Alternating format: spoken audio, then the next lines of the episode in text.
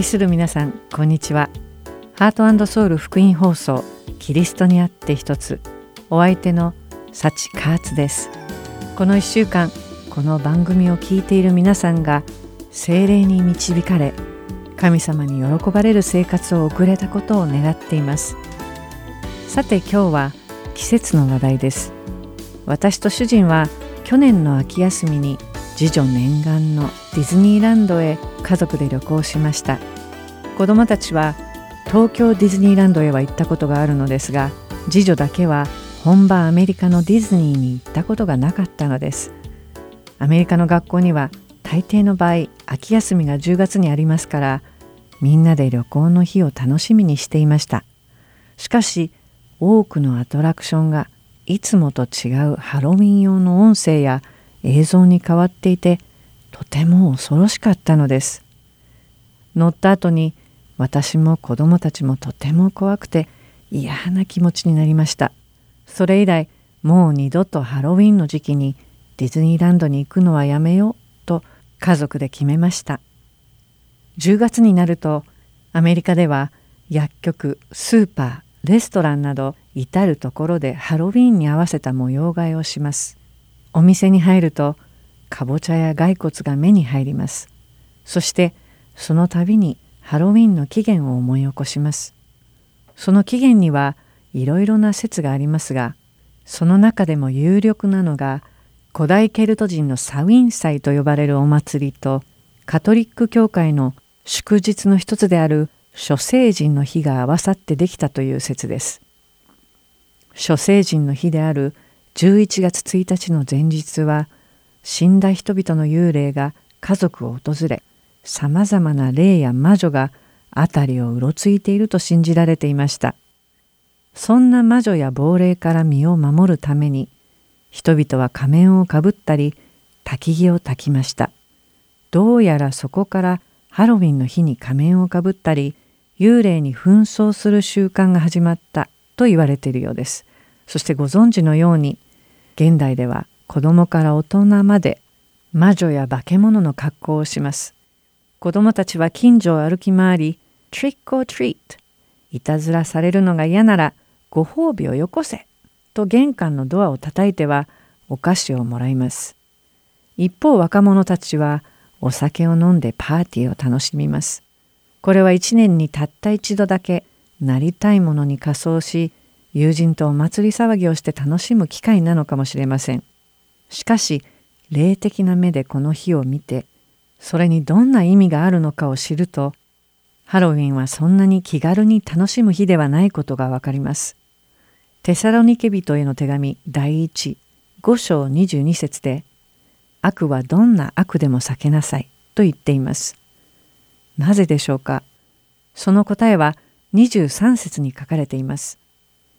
平和の神ご自身があなた方を全く聖なるものとしてくださいますように。主イエス・キリストの来臨の時、責められるところのないように、あなた方の霊、魂、体が完全に守られますように。この御言葉にあるように、イエス様が再び戻ってこられる時に、私たちの霊、魂、そして肉体が完全に守られ、責められることのないためなのです。新明記18章9節から13節にあなたの神主があなたに与えようとしておられる地に入った時あなたはその違法の民の意味嫌うべき習わしを真似てはならない。あなたのうちに自分の息子娘に火の中を通らせるものがあってはならない。占いをする者牧者まじない師呪術者呪文を唱える者霊媒をする者口寄せ死人に伺いを立てる者があってはならない。これらのことを行う者は皆主が意味嫌われるからである。これらの意味嫌うべきことのためにあなたの神主はあなたの前から彼らを追い払われる。あなたはあなたの神主に対して全きものでなければならないとあります。神様ははっきりとイエス・キリストの恵みによって救われた者はこの世の意味嫌うべき習わしを真似てはならないとおっしゃっています。しかしこの世の悪しき支配者は一年にたった一度くらいなら大丈夫サタンに仕えることにはならないとささやいてくるのです。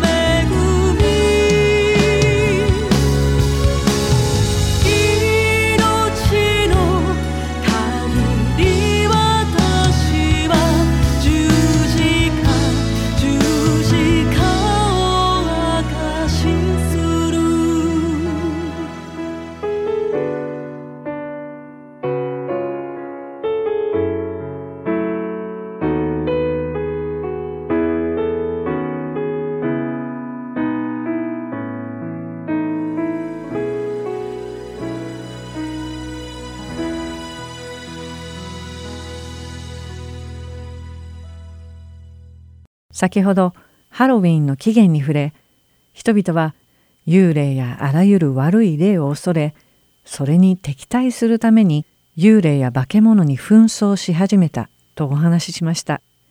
人々は幽霊や悪霊を追い払うために仮装するのですがよく考えてみると亡霊が亡霊に驚くでしょうか。悪霊が悪霊によって追い払えるのでしょうか。もし追い払うために仮装するのだとしたらそれこそ悪霊が震え上がるようなものに紛争するべきです。悪霊を追い払うために悪霊を真似た仮装をしてしまったら自分は悪霊側にいると宣言していることになってしまうのではないでしょうか。イエス様はマタイの福音書12章26節でもしサタンがサタンを追い出していて仲間割れしたのだったらどうしてその国は立ち行くでしょうとおっしゃっています。よく考えてみると至極当たり前のことです。こうしてサタンは巧みに人々を騙し気づかないうちにサタンの真似をさせて自分に従わせているのです。サタンは実に巧妙にそれをやってのけるのです。イエス様はサタンのことをヨハネの福音書8章44節でこうおっしゃっています。あなた方はあなた方の父である悪魔から出たものであってあなた方の父の欲望を成し遂げたいと願っているのです。悪魔は初めから人殺しであり真理に立ってはいません。彼のうちには真理がないからです。彼が偽りを言う時は自分にふさわしい話し方をしているのです。なぜなら彼は偽り者でありまた偽りの父であるからです。私たちはサタンの偽りのささやきに騙されてはいけません。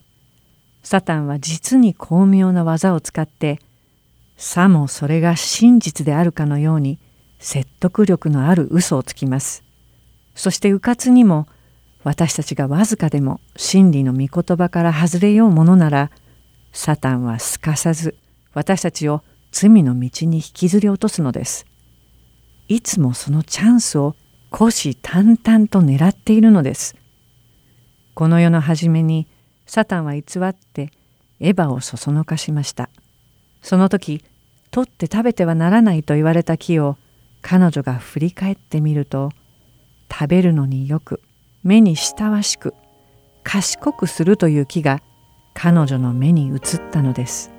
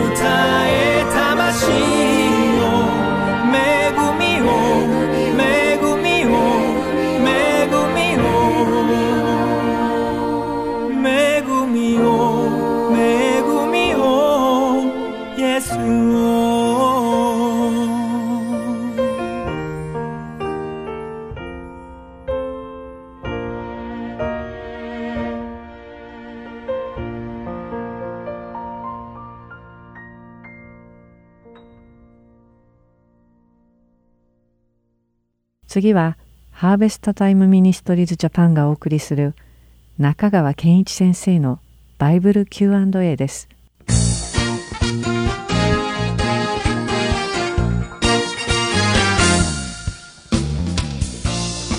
はい、今日の質問です。最近安楽死のニュースをよく見聞きするようになりました。聖書は安楽死についてどう教えているのですか？はい。まず定義しておきましょう。安楽死とは、患者本人の意思に基づいて、患者の自殺を幇助し、死に至らせるものです。という定義ですね。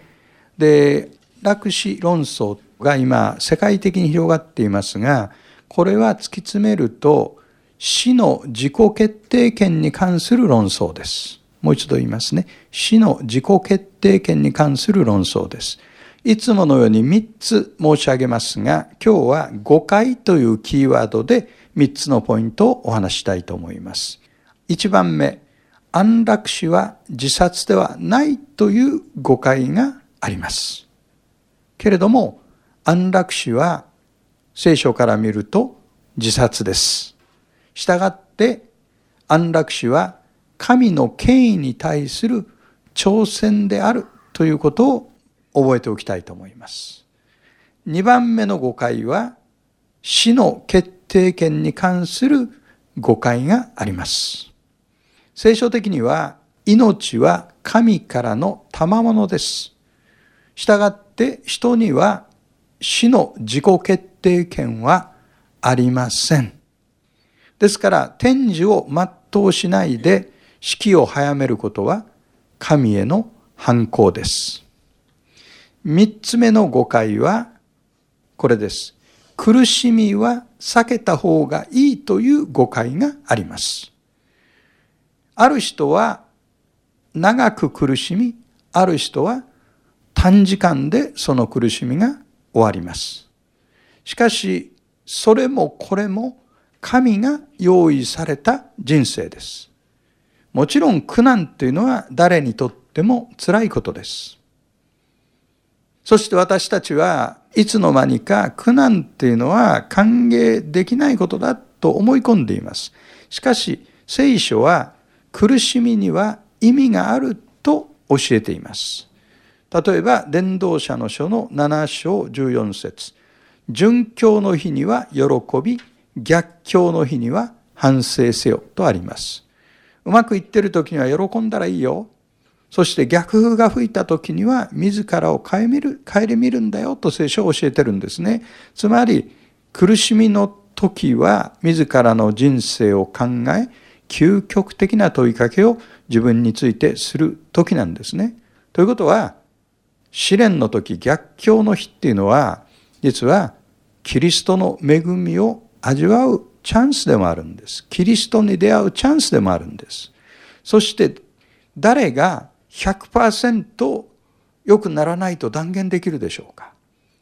常に生きている限りは回復する可能性はわずか0.1%であっても残されてるんですね。ですから私たちは苦しみは避けた方がいいという誤解を排除して神様から与えられている人生を最後まで全うするということが必要でありますね。すべての苦しみには意味があるんだということを覚えてください。次の質問は安楽死が自殺だということは前回のお話で理解できました。では、尊厳死の場合はどうですか？はい。尊厳死になると途端に私の答えは歯切れが悪くなります。というのは、これは大変難しいからです。まず定義しておきましょう。尊厳死とは、無意味な延命行為を、延命行為を拒否して、人間としての尊厳を保って死ぬということですね。無意味な延命行為はいらない。自然に死にたいというのが尊厳死の精神ですね。三つ申し上げます。一番目。何が尊厳死であるかを判定するのは非常に難しいです。だから歯切れが悪くなるんです。命を奪ってはいけないということはみんな了解してます。と同時に死期を死ぬタイミングを人工的に遅らせてはならないというのも理解できます。ただし、この両者のどこに線を引くかというのが非常に難しいんです。ですから、このテーマは難しいんだという前提でアプローチしなければなりません。2番目、末期患者の死が自然に来るようにするのは必ずしも間違いではありません。これは例えば苦痛から解放されるためのペインコントロールというのがありますが、これは容認されるべきです。いいですか？ペインコントロールは容認していいと思います。しかし、不自然な延命治療はすべきではないと思います。つまり、末期患者はペインコントロールという治療を受けつつ、しかし自然に死を迎えられるようにするのが良いと思います。しかし3番目、これ3番目ポイントすごく大事ですね。尊厳死の実行に関しては極めて慎重に判断すべきです。前回申し上げたように安楽死は問題外です。安楽死はこれは自殺です。尊厳死も注意していないと拡大解釈される危険性があります。そして生存権への脅威となる可能性があるんです。それはどういう意味かというと、生産性のない人間は結局生きる価値がないんだという考え方が醸成される危険性があるということです。生きていてももう意味がない。生産性がないから。だからもう死んでいただいていいんだ。というような考え方っていうのは命の尊厳から真っ向から対立する考え方です。ですから今日の結論としてはこういうことです。尊厳死は極めて慎重に判断した結果、かろうじて許容されるものである。かろうじて許容されるものである。このことを覚えていただきたいと思います。次の質問は、なぜ自殺してはいけないのですか？何人かの知り合いにこの質問をしましたが、納得できる答えが返ってきません。聖書からの答えが知りたいです。はい。あなたは自殺してはなりません。その理由をいつものように3つ申し上げます。第1番目、自殺しても苦しみは去らない。いいですか？自殺しても何の解決にもなりません。人は一度死ぬことと死んでから裁きに遭うことは定まっているというのが聖書の教えです。ですから、神に会う準備がまだできてないうちに自ら命を奪うと、それは実に悲惨な悲劇的な結果をもたらすんです。自殺しても苦しみは去らない。このことを覚えてください。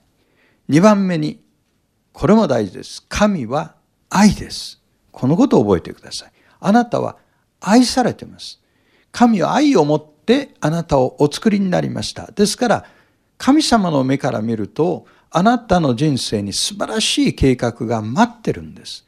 だからそこに自分の考えを合わせる必要があります。いかなる問題であっても、神にとって大きすぎる問題っていうのはないんです。八方塞がりでも頭上には青空が開けてるんです。天使がマリアに言った言葉。神にとって不可能なことは一つもありません。ルカ1の37。この言葉をそのままあなたに送ります。神にとって不可能なことは一つもありません。そして3番目に、これも重要です。イエス・キリストがあなたの友となってくださるということです。あなたは孤独ですか？傷を持ってますか？不安を感じてますか？生きることが無意味ですか？絶望していますか？それは様々なことがあるでしょう。しかし、イエス・キリストという方は、私たちが人生で体験するこれらすべてを通過した上で、あなたを招いておられるんです。イエス・キリストは地上生涯の最後、十字架にかかり、あなたや私のために祈ってくださったんです。父よ、彼らをお許しください。彼らは何をしているのか自分でわからないのです。このイエス・キリストのもとに近づき、重荷を下ろしてください。最後に、パウロという人が書いた言葉をお読みして終わりたいと思います。あなた方のあった試練は皆人の知らないものではありません。神は真実な方ですから、あなた方を耐えられないほどの試練に合わせることはなさいません。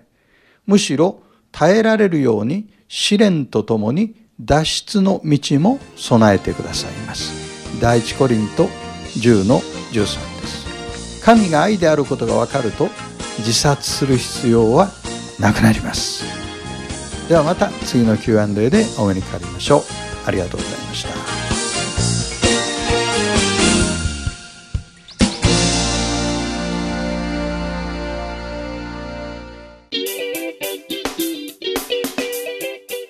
ハートソウルゴスペルミニストリーはリスナーの皆さんによるご意見を募集しています。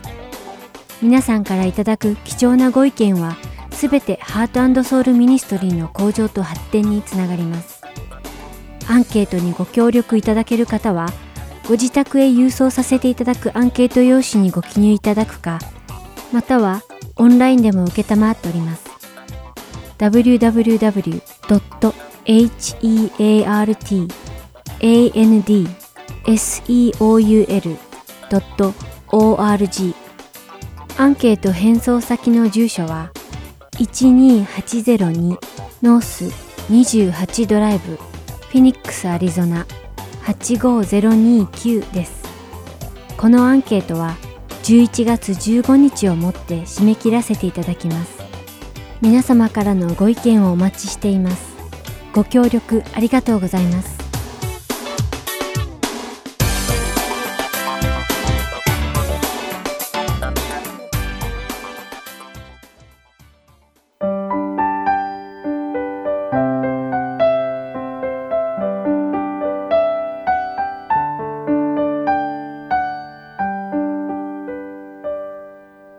次は聖書を一緒に読みましょう。をお聞きください。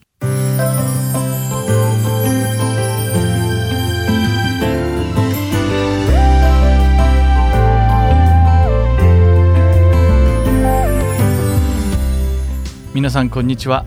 聖書を一緒に読みましょうの時間です。お相手は横山まさるです。今日も一緒に聖書を読んで学んでいきましょう。さてユダヤの文化にはバルミツバと呼ばれる儀式があります。これはユダヤ人の少年が13歳を迎えた時に行われる儀式です。この儀式を無事終えるとユダヤ教の戒律を遵守することが義務付けられ教会の礼拝式に参加する権利が生じます。そしてその後ほとんどの場合ゆくゆくは少年が受け継ぐことになる少年の父が営むビジネスの訓練が始まります。こういった理由でイエス様は父ヨセフの後を継いで大工になられました。このバルミツバーの儀式の1年前の杉越の祭りに12歳の少年はエルサレムで礼拝をするための最初の旅に出ます。この時からバルミツバーの準備が始まり父の職業の後を継ぐための訓練も始まります。今日皆さんと一緒に読むことになっているルカの福音書第2章にはこの時のイエス様の様子が書かれています。皆さんはご存知でしたか？12歳のイエス様がエルサレムに行って帰ってくる時に両親がイエス様を忘れてしまったということを。これは多分大所帯で旅行をしていたためだろうと思いますがイエス様の両親は丸一日経ってからやっとイエス様がいないことに気づいたんだろうということですね。それではルカの福音書の第2章43節と44節を一緒に読んでみましょう。祭りの期間を過ごしてから帰路に着いたが少年イエスはエルサレムにとどまっておられた。両親はそれに気づかなかった。イエスが一行の中にいるものと思って一日の道のりを行った。それから親族や詩人の中を探し回ったが、とあります。えー、結局イエス様の両親はエルサレムに戻ってイエス様を探します。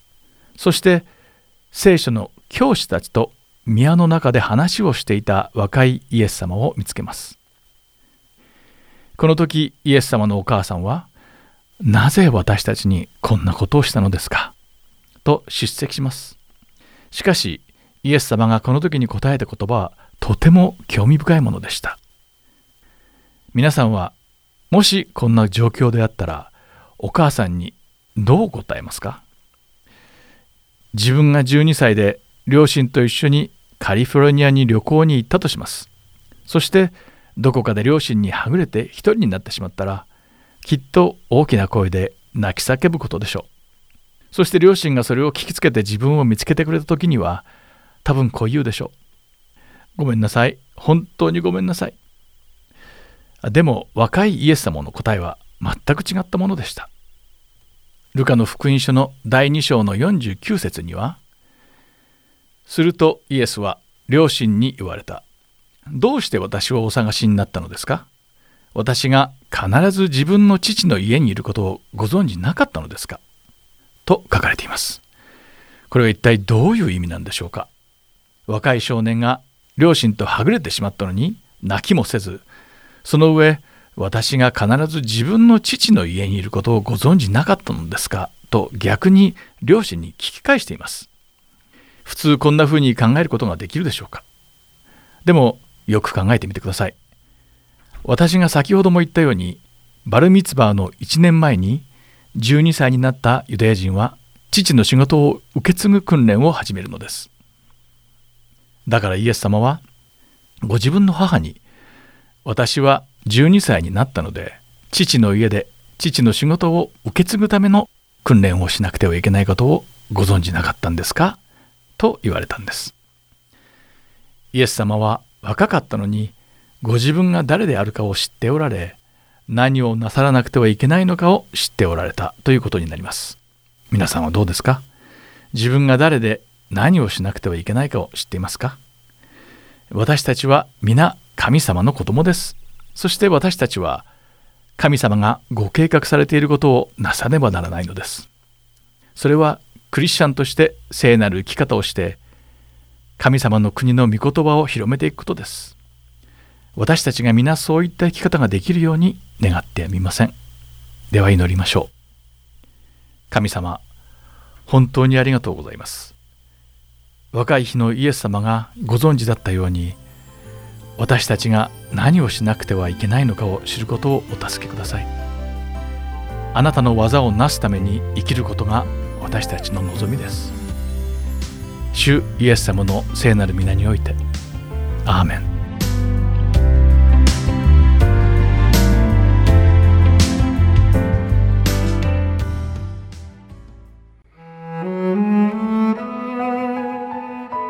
今週はルカの福音書2章22節から52節をお読みいたします。さてモーセの立法による彼らの清めの期間が満ちた時両親は幼子を主に捧げるためにエルサレムへ連れて行った。それは主の立法に母の体を開く男子の遺語はすべて主に性別されたものと呼ばれなければならないと書いてある通りであった。また主の立法に山鳩一つ貝または家鳩のひなにはと定められたところに従って犠牲を捧げるためであった。その時、エルサレムにシメオンという人がいた。この人は正しい敬虔な人で、イスラエルの慰められることを待ち望んでいた。精霊が彼の上にとどまっておられた。また、主のキリストを見るまでは決して死なないと、精霊のお告げを受けていた。彼が御霊に感じて宮に入ると、幼子イエスを連れた両親が、その子のために立法の慣習を守るために入ってきた。するとシメオンは、幼子を腕に抱き、神を褒めたたえていった。主よ、今こそあなたは、あなたのしもべを、御言葉通り安らかに去らせてくださいます。私の目があなたの見救いを見たからです。見救いはあなたが万民の前に備えられたもので、違法人を照らす啓示の光、見た目イスラエルの光栄です。父と母は幼子についていろいろ語られることに驚いた。またシメオンは両親を祝福し、母マリアに言った。ご覧なさい、この子はイスラエルの多くの人が倒れ、また立ち上がるために定められ、また反対を受ける印として定められています。剣があなたの心さえも差し貫くでしょう。それは多くの人の心の思いが現れるためです。また、アセル族のパヌエルの娘で、女預言者のアンナという人がいた。この人は非常に年をとっていた。処女の時代の後7年間、夫と共に住み、その後、やもめになり、84歳になっていた。そして宮を離れず、夜も昼も断食と祈りを持って神に仕えていた。ちょうどこの時、彼女もそこにいて、神に感謝を捧げ、そしてエルサレムの贖いを待ち望んでいるすべての人々に、この幼子のことを語った。さて、彼らは主の立法による定めをすべて果たしたので、ガリラヤの自分たちの町ナザレに帰った。幼子は成長し強くなり知恵に満ちていった。神の恵みがその上にあった。さて、イエスの両親は杉越の祭りには毎年エルサレムに行った。イエスが12歳になられた時も両親は祭りの慣習に従って都へ登り、祭りの期間を過ごしてから帰路に着いたが、少年イエスはエルサレムにとどまっておられた。両親はそれに気づかなかった。イエスが一行の中にいるものと思って一日の道のりを行った。それから親族や知人の中を探し回ったが見つからなかったので、イエスを探しながらエルサレムまで引き返した。そしてようやく3日の後にイエスが宮で教師たちの真ん中に座って話を聞いたり質問したりしておられるのを見つけた。聞いていた人々は皆イエスの知恵と答えに驚いていた。両親は彼を見て驚き、母は言った。まあ、あなたはなぜ私たちにこんなことをしたのです？見なさい。父上も私も心配してあなたを探し回っていたのです。するとイエスは両親に言われた。どうして私をお探しになったのですか？私が必ず自分の父の家にいることをご存知なかったのですか？しかし両親にはイエスの話された言葉の意味がわからなかった。それからイエスは一緒に下って行かれ、ナザレに帰って両親に仕えられた。母はこれらのことを皆心に留めておいた。イエスはますます知恵が進み、背丈も大きくなり、神と人とに愛された。今週はルカの福音書2章22節から52節をお読みいたしました。ではまた来週。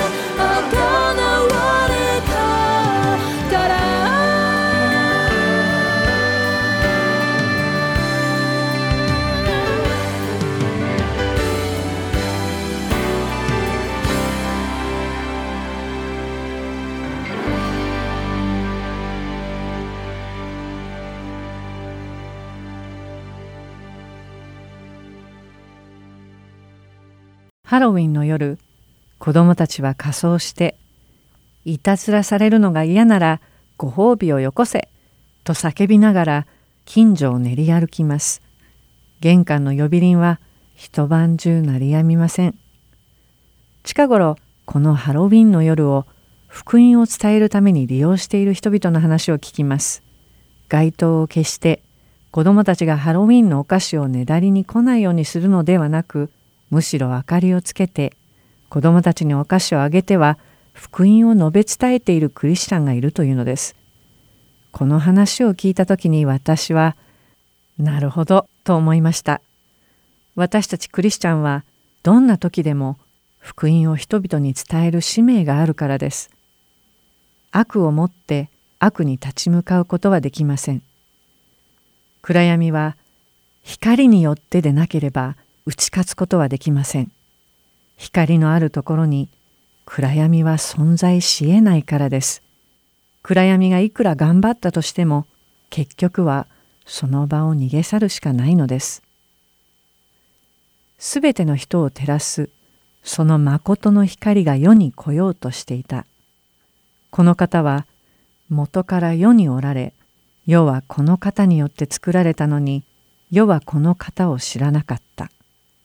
この方はご自分の国に来られたのに、ご自分の民は受け入れなかった。